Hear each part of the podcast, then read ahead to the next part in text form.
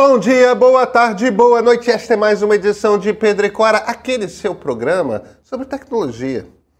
E, e pois é, hoje, ahá, a gente ia te enganar, mas não vou te enganar não. A gente vai falar sobre tecnologia, mas na verdade de um aspecto muito particular, muito pessoal, muito íntimo da tecnologia.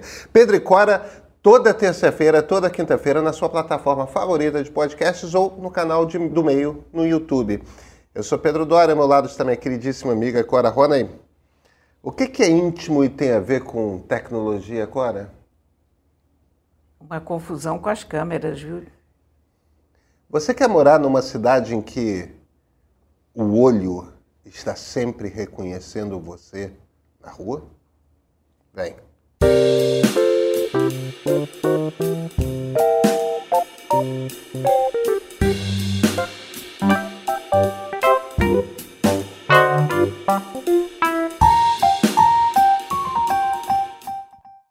Cora, Rony, você, você andou me deixando encucado com esse negócio de câmera de segurança, sabe? O que, que você está sabendo de tudo isso? Não, eu não tenho nada a ver com isso. Eu li que o país de Gales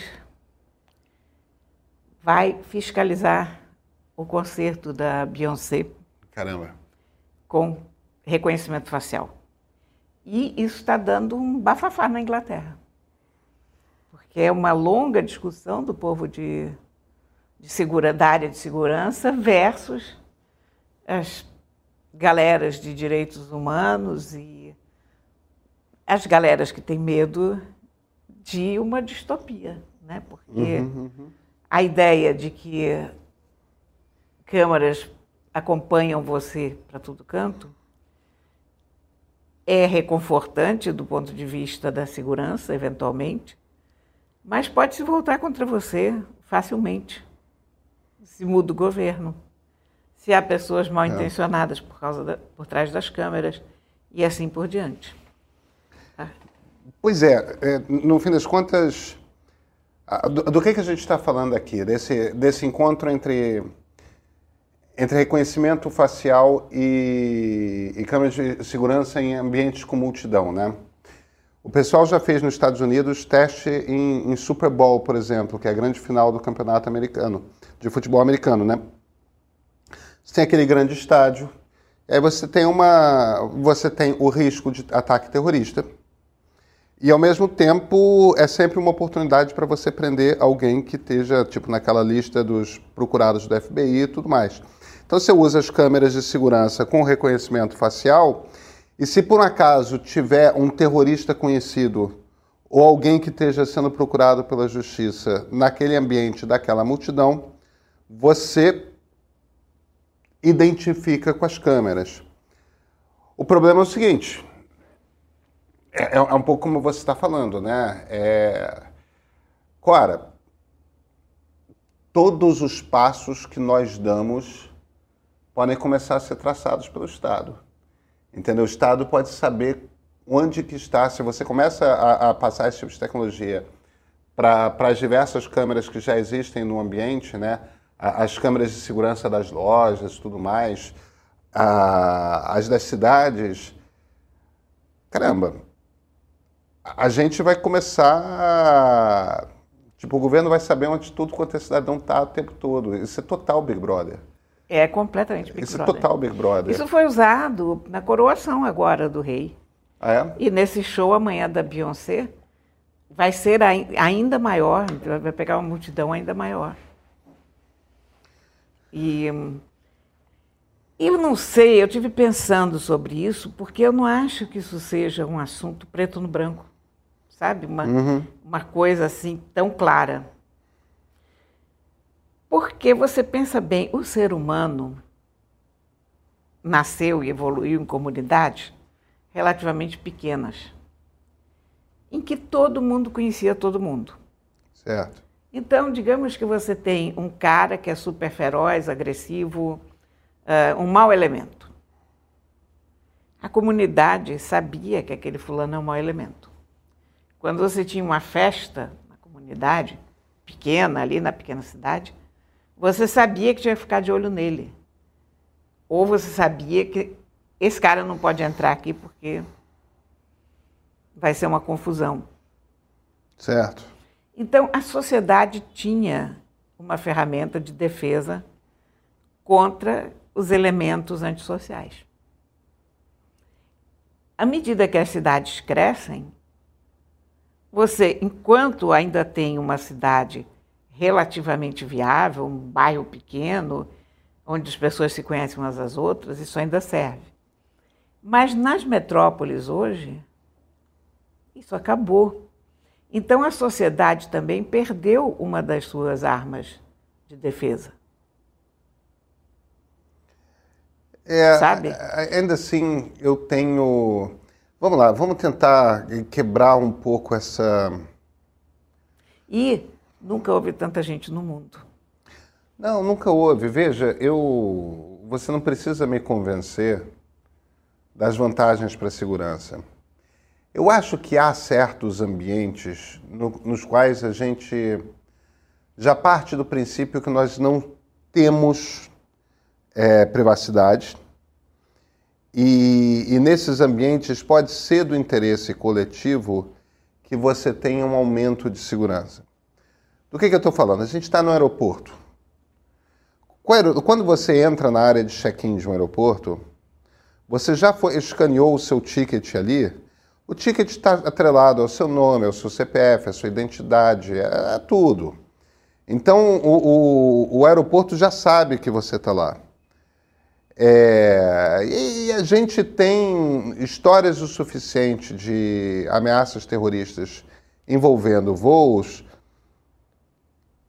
que eu acho que está todo mundo disposto, já que estamos abrindo mão de qualquer jeito de privacidade, que todo mundo sabe que a gente está lá.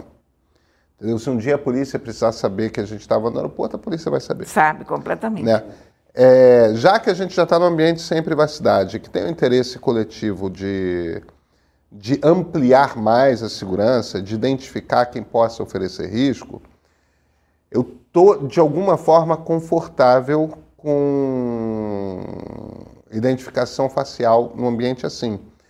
Talvez quando a gente esteja falando de, é, de grandes eventos, de grandes concentrações humanas, é, tipo um show. Em geral, esses shows hoje em dia, os ingressos não são mais anônimos, né? Os ingressos são de fato atrelados a nomes, tudo mais. As pessoas têm que ser informadas. Agora, quando a gente começa a ir para para a vida cotidiana, para a cidade, para a rua, eu acho que é abuso. Eu acho que aquele, aquele princípio utilitarista, né? O que, que é melhor para o maior número de pessoas? Nos ambientes de grande concentração, em que até por ter uma superconcentração os riscos envolvidos são maiores, eu acho razoável. Quando a gente vai para a rua, aí já começa a envolver por onde você anda, com quem você fala, tudo mais. O Estado não tem que saber disso. Ninguém tem que saber da minha vida, de por onde eu ando, com quem eu converso, tudo mais. É, não, eu não quero ser traqueado, tracked, a questão, é, é, seguido pela cidade. A questão é que é muito difícil você traçar esse limite, né? Porque uma vez que você solta esse animal do reconhecimento facial, como é que você recolhe ele? Quer dizer, você vai ter que ah, confiar na palavra das autoridades? Não, é com regulamentação, é com lei. Não, não é confiar na palavra das autoridades. É, é dizer em que ambientes pode, em que ambientes não pode, em que circunstâncias pode, em que circunstâncias não pode. E quando uma autoridade for flagrada é, abusando do seu poder de uso de uma determinada tecnologia, quer dizer, eu imagino que se em algum momento a gente. que tem duas questões aí, né? A primeira é se a gente vai decidir ter nas cidades a infraestrutura de câmeras que permitam isso. Porque isso não é uma coisa dada, né? É, hoje, boa parte das câmeras de segurança são câmeras de muito baixa resolução. É, não é qualquer câmera que produz uma imagem que seja possível de ser analisada numa ferramenta de câmera de, de reconhecimento facial e em segunda, segunda fase, você, para que a coisa seja realmente eficiente, as câmeras têm que estar conectadas à internet produzindo um feed de imagens constante para um determinado banco de dados para você ter o software funcionando o tempo todo. Quer dizer, a gente primeiro tem a escolha de se a gente quer ter essa infraestrutura ou não na cidade, porque é uma infraestrutura que não tem. Se a gente decidir que a gente quer ter essa infraestrutura coletivamente, aí a gente tem que decidir em que circunstâncias o Estado pode usar. E o Estado é obrigado, senão você estabelece penas, né? Por abuso de poder de, de abuso eu, de autoridade. Eu, eu concordo com você. eu acho que para eventos grandes é um must. É fundamental, porque Primeiro, ninguém que quer ficar na, na sua paz e não. Você, uma pessoa, digamos, a pessoa não quer ser vista, a pessoa está na dela. Digamos, um bad hair day, usando um caso bem. Está num dia que o seu cabelo está horroroso. Bem simples. Essa pessoa não vai para o jogo do Flamengo, né? não vai para o show da Beyoncé. Quer dizer, a pessoa que vai para um, aglomera, um superaglomeramento, essa pessoa, de uma certa maneira, está disposta a ser vista por outras pessoas. Não é um, uma coisa de natureza íntima ir a um mega show. E, de fato, você corre muito mais riscos numa aglomeração. É. Porque é para onde um terrorista vai. O terrorista não vai explodir uma rua pacata ali, de uma. Mas veja, eu estou falando de ambientes onde a gente já coletivamente abriu mão de privacidade é. total. É, tipo, uma praia é uma grande aglomeração e a gente não está identificado na praia. A gente não paga um ingresso numerado que tem o nosso nome e o nosso CPF. Porém, na praia, nós estamos quase todos pelados. Se entrar um, se entrar um sujeito com faca e não sei mais o quê, é, tudo bem, mas no parque arma... público. É, é, existem ambientes de aglomeração em que a gente não fez esse pacto de abrir mão do anonimato. Eu acho que o anonimato é um direito, Clara, não tem eu, que... Eu acho que é, mas eu, eu realmente eu não tenho nenhuma crença de que vai durar mais muito tempo. Eu, eu acho que o anonimato é um direito que está fadado à extinção. Ah, eu, eu discordo de você. Eu. Olha aqui, qualquer pessoa que usa um celular. Sim. Já está traqueada. Está é, traqueada. 24 horas por dia. Está traqueada, mas a gente tem uma proteção legal. Só podem descobrir onde você estava através do seu celular com uma ordem judicial. Você tem uma proteção. A companhia telefônica não pode sair informando para as pessoas e não pode nem ficar checando um, um, diretor de uma companhia telefônica não pode decidir que ele quer saber onde eu estou. A, a Força de Segurança na Inglaterra alega que o, a decisão de quem é barrado ou não é barrado, ou de como será feita a segurança, não é do aplicativo. Que o reconhecimento facial vai dar uma pala para a polícia dizendo: olha Achamos que essas figuras aqui são suspeitas e, em última instância, é a polícia que vai decidir se aquelas pessoas são suspeitas ou não. Até porque ainda há uma grande margem de erro em reconhecimento facial, especialmente em relação a mulheres, né? É uma coisa curiosa isso. E muito explicável também, porque mulheres se metem menos em confusão do que homens, né? Hum. Então os algoritmos são menos treinados com rostos femininos exatamente. do que no rostos masculinos. É, mas eu te dou um exemplo de como que isso não é, não me parece ser inevitável. O exemplo é a Alemanha. A Alemanha é um país muito interessante é, que que nos dá uma noção de como que o conceito de privacidade é uma coisa cultural. É, a Alemanha é um dos muitos países europeus em que você vai numa sauna pública e tira sua roupa. Você fica pelado na sauna pública. E são saunas mistas. E é sauna pública mesmo, tipo, é, é, um prédio ali que está no meio da rua e você entra, vou fazer uma sauna. É, na, na, na, Finlândia tem isso, na, na maior parte dos países nórdicos tem isso, na Alemanha tem isso. E, e, na Alemanha a, a cultura, que é uma cultura que eles chamam de cultura do corpo livre, é uma cultura que vem do século XIX.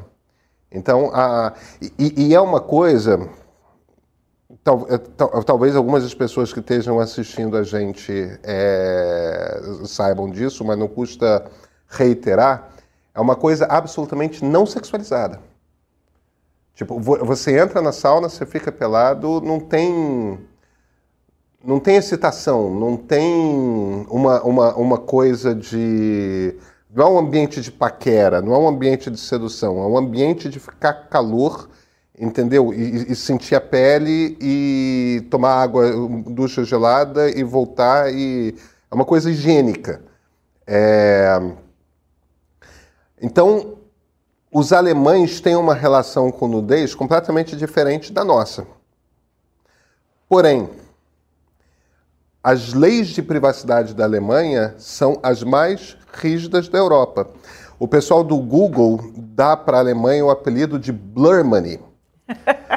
De onde que vem Blur Money? Blur é aquele, é aquele comando que você usa nos programas de edição de fotografia que faz as coisas ficarem desfocadas, né, borradas.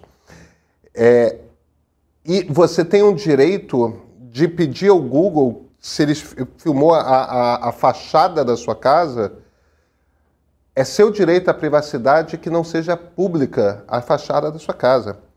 Então, aquela coisa de Google Street View no Google Maps, que você pode ver como é que é a rua tudo mais, você tem uma loja, você tem uma casa e, e, e o Google fotografou, eu não quero que fique num site na internet uma foto da minha casa.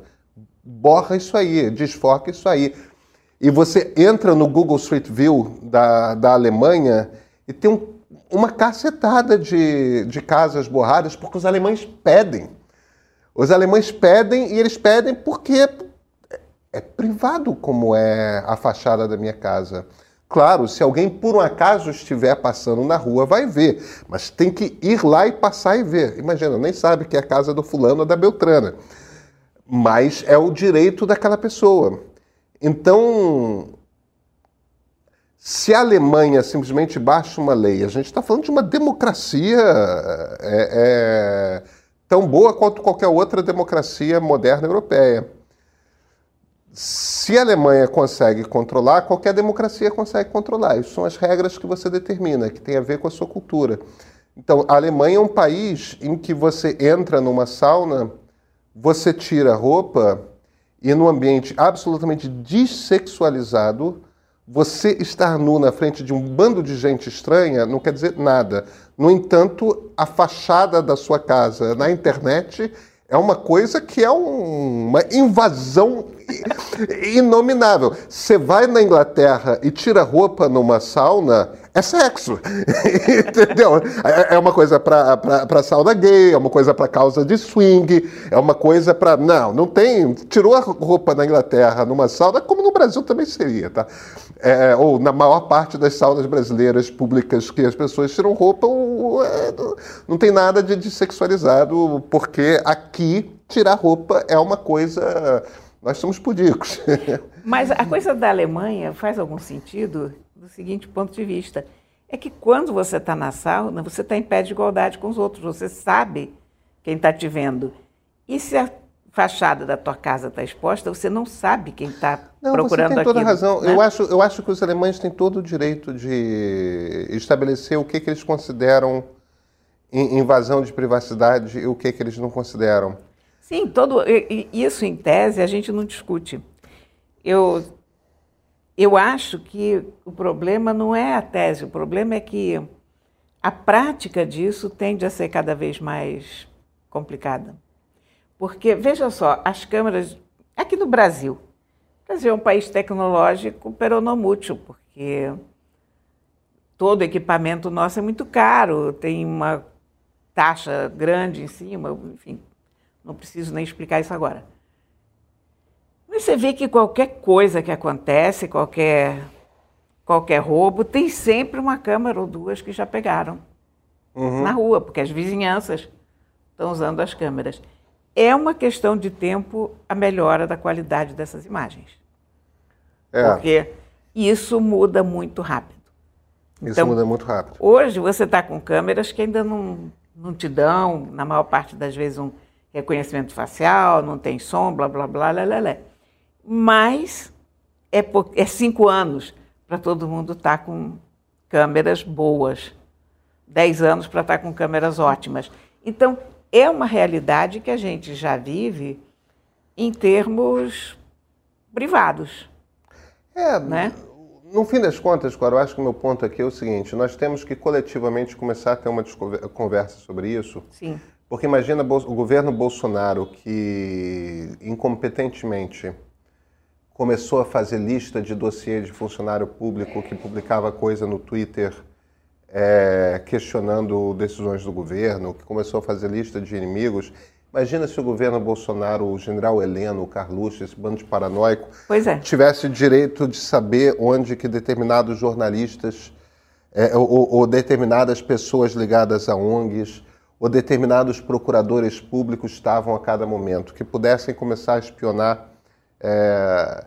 Eu não quero o governo brasileiro, eu não confio no governo brasileiro, não confio no Estado brasileiro é, para ter esse tipo de informação sobre onde eu estou. Eu, eu acho eu acho muito invasivo e eu acho perigoso. Eu não confio em governo algum sobre esse aspecto, não só brasileiro.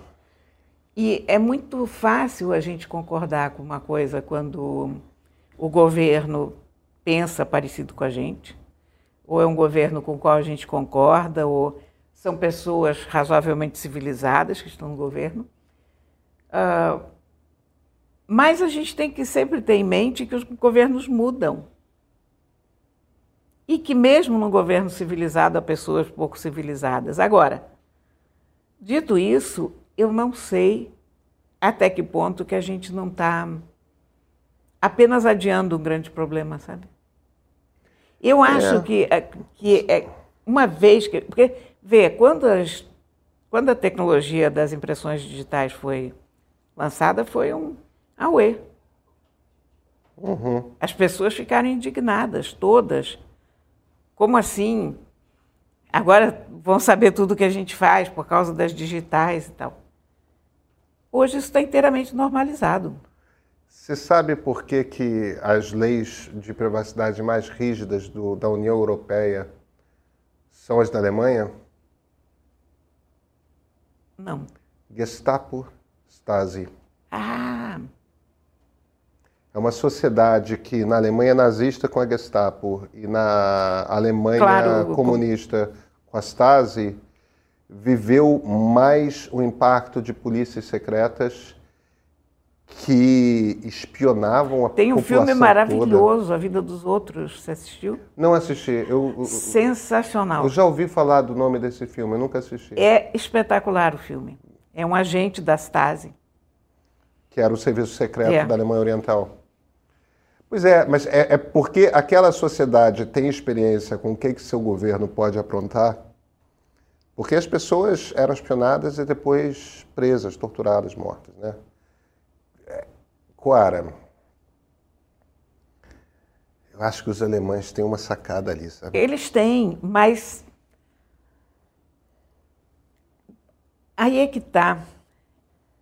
Eu acho, porém, contudo, que essa é uma luta perdida no longo prazo, sabe? Porque quando essas ferramentas são desenvolvidas, elas estão aí. É.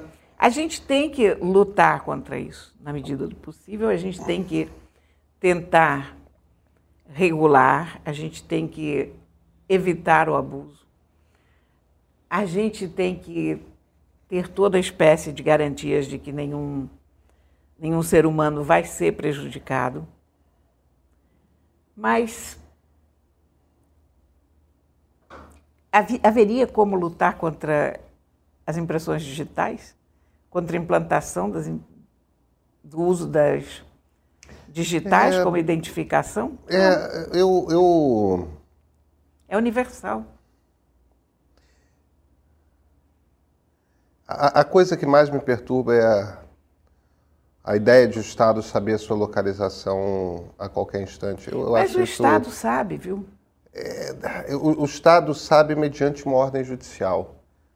Entendeu? Ter condições de saber porque a informação existe é diferente de estar autorizado a ter. Sim. É, é isso que a gente tem que cuidar. Mas, é isso, é isso. Basicamente, mas você sabe que eu tenho aquela ideia de que privacidade nunca existiu. Privacidade foi um, um breve interlúdio no século XX, olhe lá. Ah, eu, eu vou te falar uma coisa. É não é, é, não é verdade. Existe, a gente tem a ilusão de que isso é verdade, mas não é. Uma vez eu, eu li um, um jurista, eu, ah, meu Deus, eu, tô, eu esqueci o nome dele, não, mas não importa. É um jurista barra filósofo do direito, professor em Harvard, é, escrevendo um artigo sobre, sobre privacidade e ele deu uma definição que eu achei linda e, e ele e a afirmação que ele faz é o seguinte: privacidade é uma coisa essencial para produzir a nossa identidade. E, e, e por quê? Porque privacidade, essa é a maneira como ele define, é a forma como você determina os seus graus de relacionamento. Quanto mais informação a seu respeito você permite que uma pessoa tenha, mais íntima essa pessoa é de você. E você está o tempo todo regulando quanta informação a seu respeito todo mundo ao seu redor tem. Tem aquelas pessoas com quem você tem contato eventual, que talvez tenha o seu CPF, porque você fez uma determinada compra numa loja e tudo mais. Tem pessoas para quem você fala as coisas mais profundas e íntimas e delicadas, é, que de fato te expõem muito. Tem.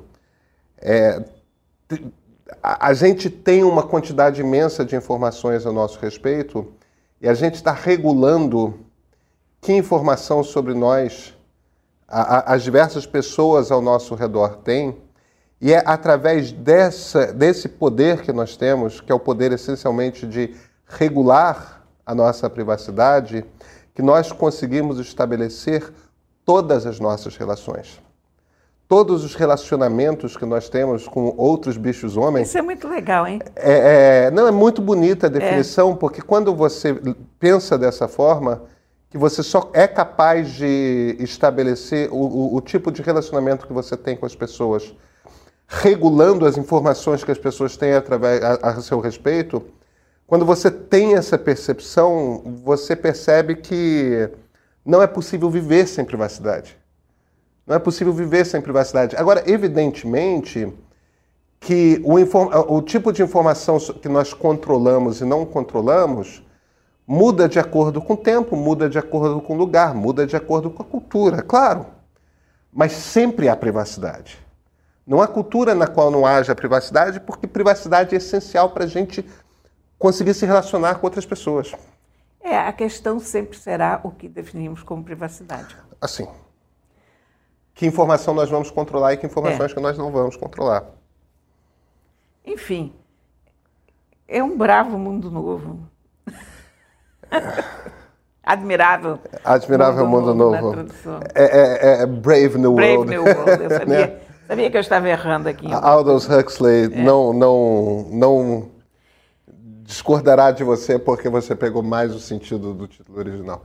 Sabe que é, é uma questão eterna, né? Enquanto, porque nós estamos vivendo a construção de um mundo. Toda essa ah, coisa da tecnologia é tão nova que nós não temos clareza para ver ainda onde vai, como vai. Nós estamos no meio do processo. É. E eu acho que a gente só vai ter uma ideia do que, que aconteceu realmente daqui a 50, 100 anos, quando não estivermos mais aqui. E talvez esses processos estejam consolidados ou não, mas as pessoas poderão olhar para trás e dizer: olha, que burrice que eles fizeram aqui, ou olha como foram inconsequentes ali, ou olha que falta de visão, ou talvez, olha como foram espertos, ou que espetáculo, como a humanidade foi inteligente nesse momento. Eu duvido, mas. Cora, temos livro? Yes, temos. Olha aqui. O livro de hoje é O Segredo da Força Sobre-Humana, Hum. da Alison Bechdel. Ah, eu li Fun House. Pois é, é essa gênia. É lindo o Fun House, que é, É. uma graphic novel dela. A Alison Bechdel é uma das melhores desenhistas de, Graphic novel. de graphic. gra- ela não é só graphic novelist, porque o Perigosas Sapatas era tirinha, né? Foi tirinha durante 25 anos. Então era Isso. quadrinho, quadrinho. Isso. Mas ela fez algumas das melhores graphic novels de todos os tempos, eu acho. Fun, Fun Home é sensacional. É lindo, delicado. Já é. existe em português, inclusive, né? Eu li em português. Você lê em português? Então, Acho que sim, acho que sim. É lindo, porque Fun Home era a casa onde ela morava, a casa deles, mas o pai era um agente funerário, então era funeral home. Então é um trocadilho perverso aí. Casa divertida e casa funerária. É. O... Ela é muito autobiográfica o tempo todo. E esse livro acabou de sair, foi lançado pela Todavia. A tradução é da Carol Ben Simon, é uma ótima tradução. E é uma história dela em busca de alguma coisa transcendental a partir dos exercícios físicos. Ela é inteiramente alucinada com com exercícios. Qualquer novidade da área fitness ou, ou qualquer área de esportes, ela está dentro, ela faz, ela resolve aprender karatê, vira faixa preta, depois ela vai fazer hiking, depois ela faz mergulho, depois ela faz tudo.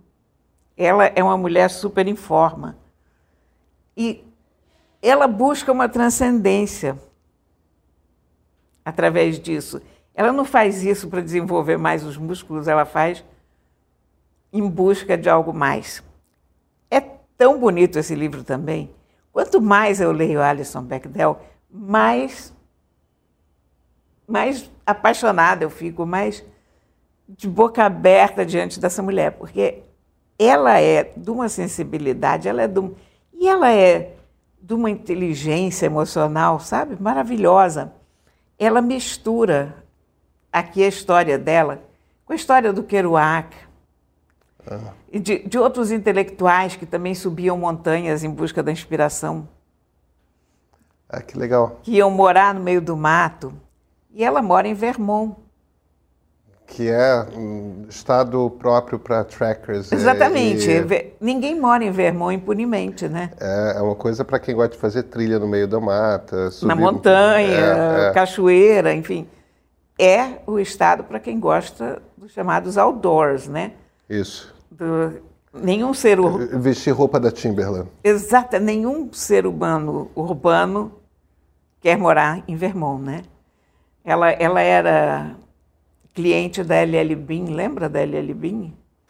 Ah, lembro, lembro, lembro. Aquela de catálogo, né? Exatamente. É, LL Bean, nos Estados Unidos, nos anos 80, era tudo que uma pessoa assim, É. vagamente esportiva poderia é, querer. Era uma Timberland por catálogo, né? É. Que você comprava. Depois por- veio a Patagônia.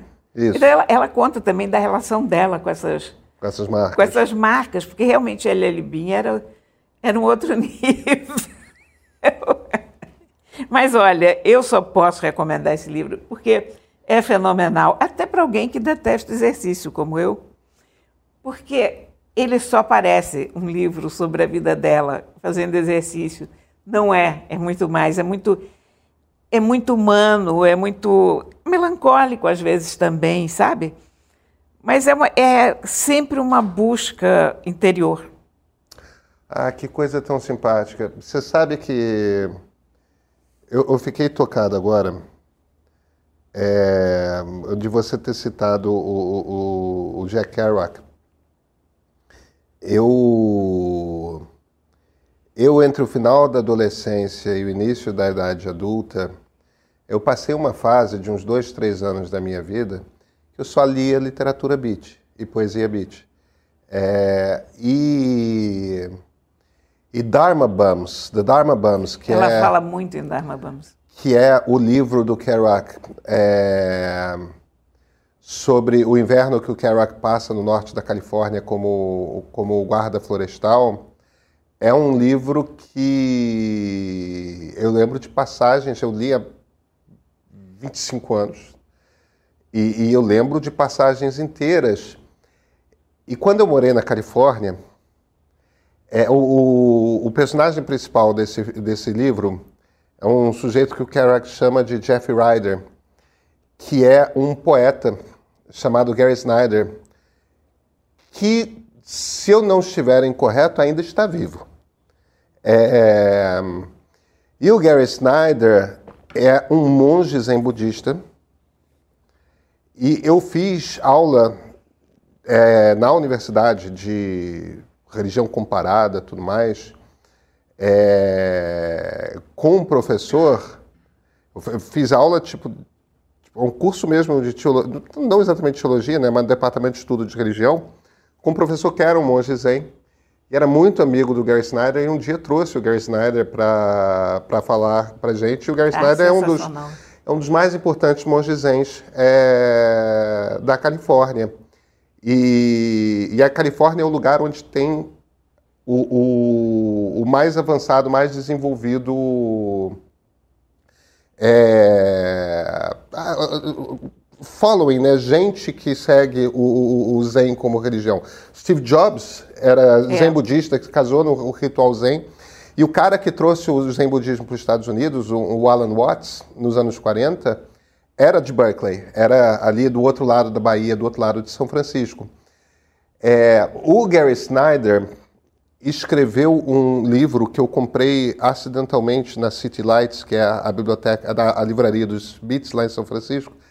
Ele escreveu um livro que é uma das coisas mais bonitas que eu já vi, que é um livro chamado Fire. É, eu comprei achando que eu estava comprando um livro de poemas do Gary Snyder, porque ele é um poeta extraordinário. E era um livro de ensaios.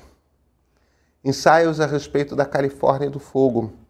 Ele foi guarda florestal tanto tempo que ele desenvolveu uma compreensão da relação que o Estado tem com as florestas em chamas.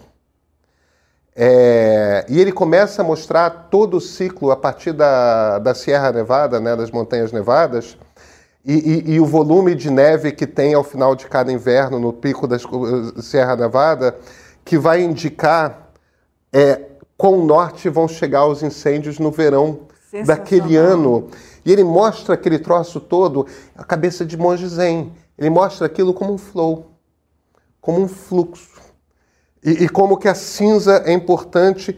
O, o, o, Para o Gary Snyder, o problema não é o incêndio que acontece todo verão na Califórnia. O problema é gente que decide morar nos lugares que servem para incendiar. Porque... ele tem toda a razão. não, é claro que ele tem toda a razão, mas... É... Então... É, Ela é, fala muito no Gary Snyder aqui também. Ah, que... É, meu Deus. Ela fala muito no flow. É, é uma cabeça de é uma cabeça dessa gente. É, é... exatamente essa. Então, eu super recomendo o livro. Ah, eu estou apaixonado Porque a gente olhando assim, a gente tem a impressão que é um livro sobre fitness. É tudo menos isso, sabe? É um livro sobre o flow. É um livro sobre o flow. Sobre ir. Ah, que legal, Cora. Eu, eu, eu, já, eu já gostava tanto do, do que eu tinha lido dela, que é só um livro. É, é claro que é uma obra-prima aquele livro. É, não, é esse é aqui é espetacular também. Ah, que legal, que legal. Aliás, é a mesma editora, foi a Todavia também que lançou Fan Home no Brasil, né? Mas eu fiquei apaixonada por esse livro, é sensacional. Estupendo. Vou, vou sair daqui e comprar ele essa semana. Não, não baixe isso no Kindle. Isso aqui é para ler em livro mesmo, porque você vê, são quadrinhos e Tá uma edição lindamente feita, sabe? Super bonito. Estupendo. Pronto. Farei isso. Cora, a gente se vê na quinta-feira? Com certeza. Ah, então tá ótimo.